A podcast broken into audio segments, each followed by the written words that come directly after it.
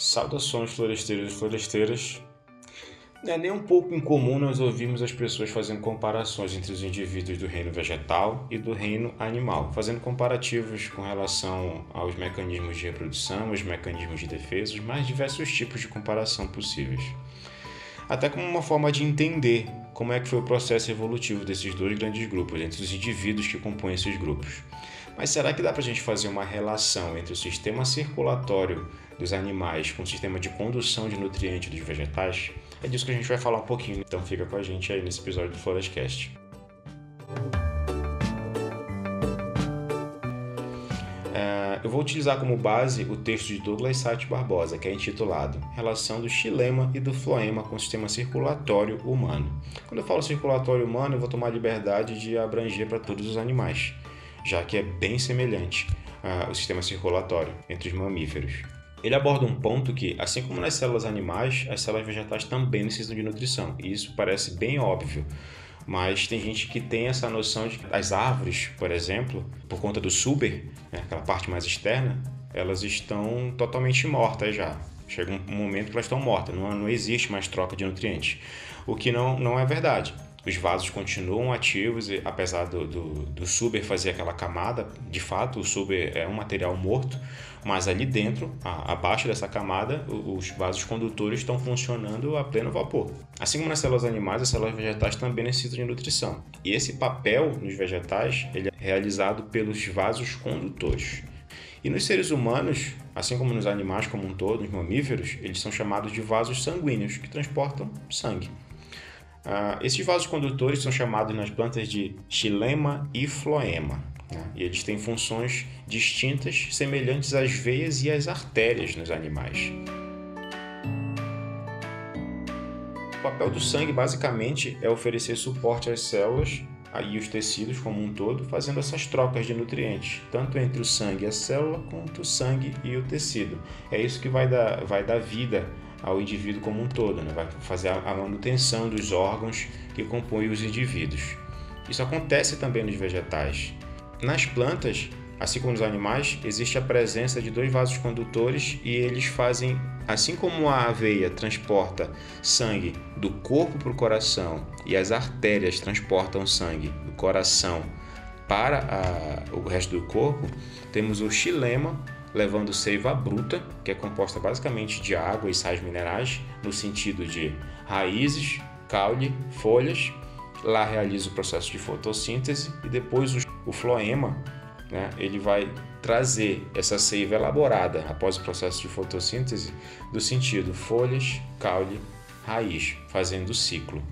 Né. Assim como se eu, eu cortar um animal, por exemplo, sangrar ele, ele vai começar a ficar fraco, os órgãos vão começar a sofrer um processo de falência e esse indivíduo vai morrer. Nas plantas acontece da mesma forma. Se eu fizer o anelamento, né, se eu cortar é, a parte mais externa desses vasos, essa condução para e esse indivíduo vai morrer gradativamente, assim como qualquer outro animal. Então, aí uma semelhança também. Né? Os vasos condutores têm funções parecidas, apesar de levarem entre si elementos diferentes. Né?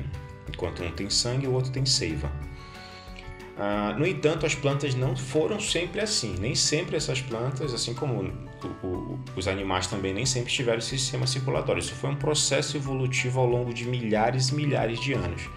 Antes, as plantas, que eram avasculares, chamadas de briófitas, elas precisavam habitar locais basicamente encharcados, como várzeas ou dentro da água mesmo, né? ah, para poder capturar esses nutrientes e sem quase nenhum processo de transpiração. Mas para que ela pudesse sair e ir para ambientes ah, com menos água, com menos oferta de nutrientes, locais onde o ar é mais rarefeito, em elevadas altitudes, ou em um terreno arenoso, um terreno pedregulho, terrenos inclinados, esses indivíduos tiveram que desenvolver estruturas, e entre essas estruturas estão os vasos condutores, né, que é o xilema e o floema. Essas plantas, como eu falei agora há pouco, são chamadas de briófitas, são plantas mais primitivas. E os vasos condutores resultantes desse processo evolutivo, eles compõem indivíduos que são chamados de pteridófitas as gimnospermas e as angiospermas, que também é muito encontrado com o nome de antófitas. Esses três indivíduos, esses, três grupos de indivíduos, vou repetir, as pteridófitas, as gimnospermas e as angiospermas, atualmente eles formam um, um, um, grupo chamado de traqueófitas. Então, temos as plantas avasculares chamadas de briófitas e temos as plantas vasculares chamadas de traqueófitas. Perfeito? Então, em resumo, qual é a real semelhança? É a condução Hum, sim, os elementos condutores são semelhantes, os processos, né, nos, nos, dois grupos.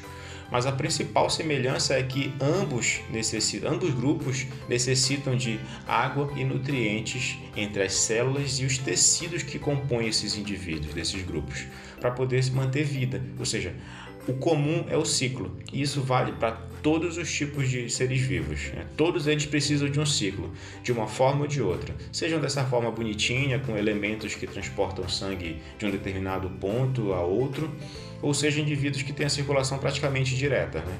por um único tipo de vaso. Mas o fato é que o comparativo realizado entre esses dois grupos, vegetais e animais, tem semelhança de vasos que têm funções semelhantes e também levam elementos relativamente semelhantes. Né? Qual é o comum entre eles? A água e os sais minerais. Né? Enquanto um transforma isso numa solução que é o sangue, com plasma e tudo mais, o outro transforma aí, através do processo de fotossíntese com a luz solar, transforma isso em aminoácidos e açúcares, que é o que compõe a chamada seiva elaborada.